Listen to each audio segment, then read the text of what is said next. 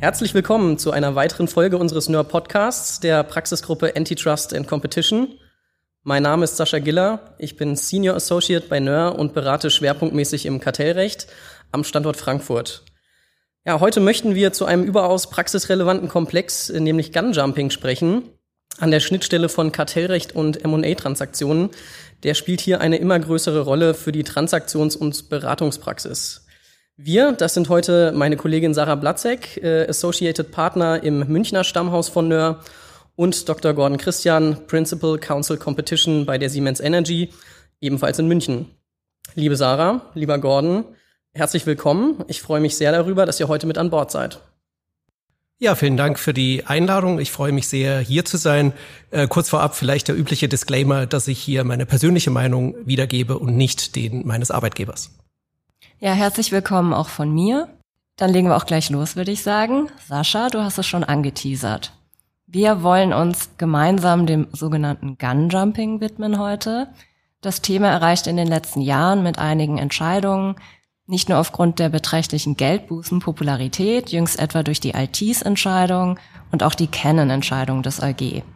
Kannst du uns jetzt eingangs einfach einen kurzen Überblick darüber verschaffen, worum es hier eigentlich geht? Ja, gerne. In äh, Sachen Altis bestätigte das Gericht der Europäischen Union im September 2021 die bis dato höchste Bußgeldentscheidung wegen Gangjumping innerhalb des EWR in Höhe von über 115 Millionen Euro. Den vorläufigen Höhepunkt der Saga stellte eine Entscheidung aus Mai 2022 dar, in der ebenfalls eine Bußgeldentscheidung verhängt von der Kommission wegen Gunjumping gegen Canon aufrechterhalten wurde. In dem Fall in Höhe von 28 Millionen Euro. Das sind natürlich Zahlen, bei denen Unternehmen hellhörig werden. Gestern hat jetzt auch noch die Kommission ein Statement of Objections, also die Mitteilung der Beschwerdepunkte im vielbeachteten Illumina Grail Zusammenschluss veröffentlicht. Hier wartet, je nach Verfahrensausgang, möglicherweise die nächste Millionen-Geldbuße wegen Gunjumping. Wenn eine Transaktion unter das Regime der Fusionskontrolle fällt, dann ist eine Anmeldung bei der zuständigen Behörde, also beispielsweise beim Bundeskartellamt oder der Europäischen Kommission vorzunehmen, bevor die Transaktion vollzogen werden kann. Gunjumping, das meint nun in Anlehnung an den Frühstart von Läufern in der Leichtathletik einen vorzeitigen Vollzug von anmeldepflichtigen Zusammenschlussvorhaben. Also bildlich gesprochen, losrennen, bevor der Startschuss von der zuständigen Wettbewerbsbehörde, die sogenannte Freigabe nach der Anmeldung gefallen ist. Und bis dahin gilt aber ein strenges Durchführungsverbot. Ja, klassischerweise ist es so, dass Gunjumping Konstellationen betrifft, die den Vollzug als solchen vorwegnehmen. Beispielsweise die Übertragung von Unternehmensanteilen oder auch den Erwerb der Kontrolle. Aber das Europäische Gericht hat in jüngeren Fällen mit Nachdruck deutlich gemacht, dass die damit verbundene Standstill-Obligation jetzt deutlich weiter und bestimmte Vorbereitungshandlungen auch umfassen kann. Das macht es im Einzelfall natürlich besonders haftungsträchtig. Okay, vielen Dank, Sascha. Die von dir genannten Entscheidungen reihen sich ja jetzt ein in ein regulatorisches Umfeld, in dem das Enforcement der EU-Kommission, aber eben auch zahlreicher nationaler Wettbewerbsbehörden im Laufe der letzten Jahre, so jedenfalls meine Wahrnehmung, stark zugenommen hat. Und vor diesem Hintergrund an dich gerichtet, Gordon, die Frage, wie hat eigentlich die Inhouse-Praxis die jüngeren Entwicklungen hin zu einem konsequenten Enforcement aufgenommen? Ja, also ich glaube, zumindest alle Inhouse-Kartellrechtler haben sicherlich das Thema äh, Gunjumping ernst genommen bei M&A-Projekten. Und die von dir angesprochenen Entwicklungen bestätigen natürlich, dass das Thema wichtig ist und bleibt. Und nun hat man eben auch Entscheidungspraxis der Behörden, um hier auch äh, Awareness zu schaffen und alle, die im M&A-Prozess daran arbeiten, auch abzuholen. Äh, allerdings muss ich auch sagen, dass einige natürlich äh, vor allem äh, mit Sorge sehen, dass bestimmte Vorbereitungshandlungen äh, mit Blick auf Gunjumping jetzt auch problematisch äh, sein könnten. Und damit steigt natürlich auch ganz klar die Beratungsintensität zu diesem Thema. Würdest du sagen, dass das Gunjumping-Thema dadurch jetzt noch mehr in den Fokus der Inhouse-Tätigkeit gerückt ist? Herrscht vielleicht auch noch mehr Sensibilität als zuvor, insbesondere bei Nicht-Kartellrechtlern? Ja, das würde ich grundsätzlich schon äh, sagen, da wir ja bei diesem Thema äh, jetzt eine Entwicklung von einem gegebenenfalls abstrakten Risiko zu einem konkreten, mit Behördenentscheidungen untermauerten Risiko äh, sehen. Allerdings bin ich mir nicht ganz sicher, ob äh, die Nicht-Kartellrechtler äh, dieses Thema äh, immer auf dem Schirm haben. Sicherlich äh, schlagen die Entscheidungen in Fachkreisen hohe Wellen, aber in der breiteren M&A-Community äh, ist das nicht unbedingt der Fall. Deswegen müssen wir hier weiterhin sicherstellen, dass äh, das Risiko von Gunjumping äh, weiterhin ähm, adäquat platziert wird. Danke, Gordon. Dann auch vor diesem Hintergrund, lass uns gern einen genaueren Blick auf ITs werfen. Wo stehen wir nach dem Urteil und was nimmst du für die Beratungspraxis mit, Sascha? Also erstmal hat das EuG hier mit Nachdruck deutlich gemacht, dass unter Umständen auch der unzulässige Informationsaustausch und bloße Vorbereitungshandlungen, beispielsweise die Möglichkeit, bestimmenden Einfluss auf das Zielunternehmen auszuüben, als Verstoß gegen das Vollzugsverbot gewertet werden kann. Konkret sei jetzt in dem vom EuG entschiedenen Fall der Kaufvertrag für die Käuferin bis zur Genehmigung des Erwerbs durch die Wettbewerbsbehörde bestimmte Einflussnahme und Vetorechte in Bezug auf eine Reihe von Betriebsentscheidungen beim Zielunternehmen vor, was ja per se zunächst nicht ungewöhnlich ist.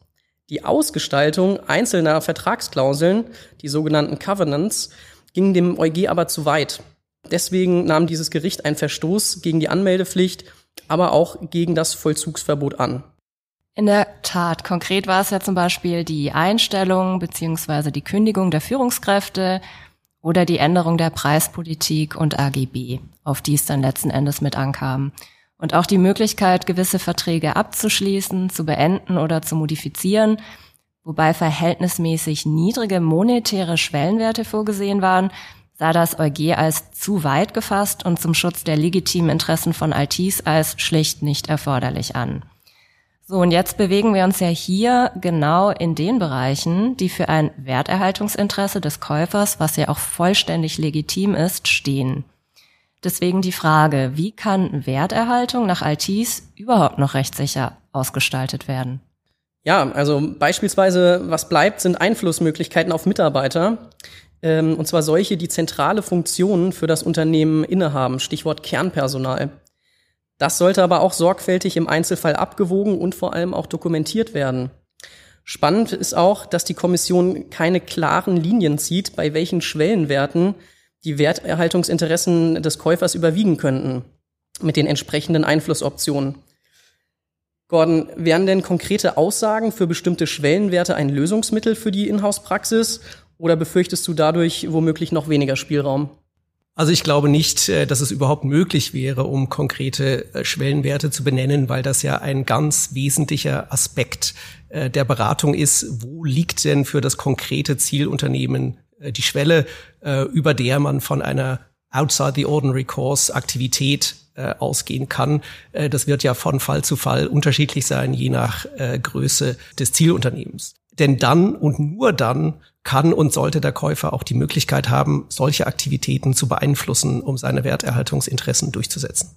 Wie wichtig sind denn generell die Einflussmöglichkeiten für ein Käuferunternehmen und wie geht ihr im Einzelfall mit der doch komplexen Bewertung einer Zulässigkeit beziehungsweise Unzulässigkeit um? Dass jetzt trennscharfe Grenzen fehlen, ist sicherlich ein nicht zu unterschätzender Aspekt bei der Risikobewertung.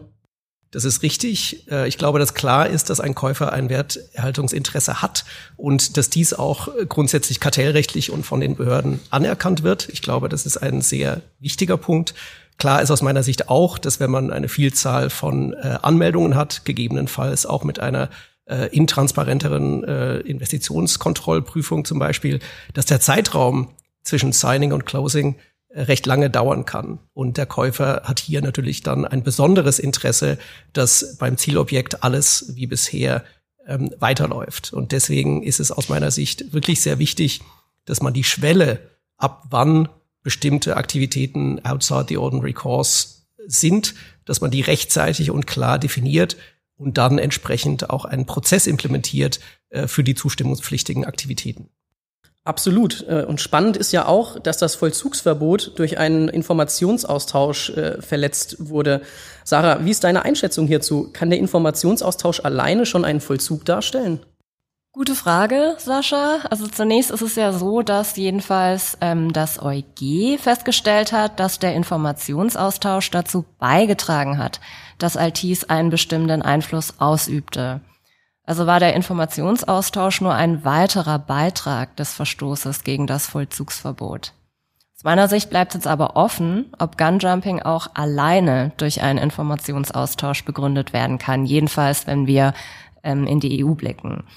Und ähm, für die Phase nach Signing scheint mir das jedenfalls nicht mehr ausgeschlossen und lässt jedenfalls aufhorchen.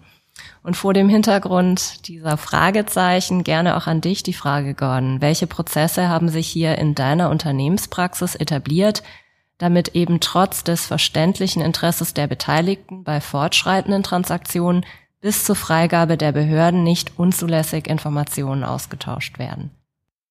Ja, das ist aus meiner Sicht ein Thema, wo jetzt viele Unternehmen in ihrem M&A-Prozess entweder schon während der Due Diligence-Phase, also vor Signing oder spätestens kurz nach äh, Signing eine Schulung aufsetzen, um allen Beteiligten äh, aufzuzeigen, wo die Grenze liegt. Man muss ganz klar unterscheiden zwischen einer zulässigen und natürlich auch gewollten Integrationsplanung äh, in Vorbereitung auf Tag eins äh, nach Closing auf der einen Seite und der unzulässigen Transaktionsimplementierung auf der anderen Seite. Und äh, eine kartellrechtliche Begleitung der Transaktion muss natürlich auch solche Themen stets im Blick haben.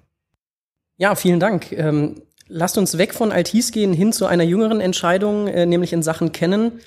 Wie seht ihr die jüngere Entscheidung? Also aus meiner Sicht zeigt der Fall zunächst nochmal deutlich, dass es nach der Rechtsprechung beziehungsweise der Beschlusspraxis nicht erst im Falle von Kontrollerwerb zu Gunjumping kommen muss. Wir haben es ja schon ein paar Mal erwähnt. Ähm, bloße Vorbereitungshandlungen reichen, die ihrerseits notwendig sind, um dann zu einem späteren Zeitpunkt Kontrolle zu erwerben. Und jetzt wird es ein bisschen kompliziert, wenn wir über Canon sprechen und die Konstruktion, die dem Ganzen zugrunde lag. Es ging hier nämlich konkret um eine sogenannte Warehousing-Konstellation, bei der 95 Prozent des Zielunternehmens zunächst bei einer Gesellschaft geparkt wurden, die weitgehend unabhängig von Canon war. Nach diesem ersten Schritt erfolgte dann der Erwerb der übrigen fünf Prozent an der Zielgesellschaft durch Canon sowie der Call-Option, die die Warehousing-Gesellschaft hielt. Also klingt alles furchtbar kompliziert. Noch vor der Ausübung der Call-Option und dem Erwerb von 100 Prozent, aber nach den vorbenannten Schritten meldete Canon das Vorhaben an zu spät in den Augen der Kommission und nun auch des EuG, wonach das einheitlich Vorhaben von Beginn an hätte angemeldet werden müssen. Aber wie verhält sich das denn zum Verständnis des Vollzugsbegriffs? Vorbereitungshandlungen können nur dann gegen die Standstill-Obligation verstoßen, wenn sie zu einer dauerhaften Veränderung der Kontrolle des Zielunternehmens beitragen. Nach der Formel, die wir also aus der Ernst und Young äh, Rechtsprechung des EuGH kennen, sollten ja gerade Hilfsvorgänge beziehungsweise Vorbereitungsmaßnahmen, die keinen unmittelbaren funktionellen Zusammenhang mit dem Vollzug des Zusammenschlussvorhabens aufweisen, hier außen vor bleiben. Das stimmt, aber in der Tat wird hier abermals der strenge Enforcement-Ansatz deutlich. Bereits die erste Handlung, die selbst zwar noch keinen Vollzug darstellt, aber quasi Glied in einer Kette ist, die später zu einem Kontrollwechsel führt, kann schon zur Anmeldepflicht führen. Und hier sah das EuG den ersten Transaktionsschritt als erforderlich für den späteren Kontrollwechsel an und damit eben auch als Vollzugshandlung. Dies vorweggenommen, wie beeinflusst das denn Multistep-Transaktionen aus Unternehmenssicht, Gordon? Also ich muss ehrlich sagen, dass solche Multistep-Transaktionen in meiner Erfahrung recht selten sind und nach der Rechtsprechung äh, die ihr gerade dargelegt habt, äh, wird das wahrscheinlich auch so bleiben äh, aus meiner Sicht.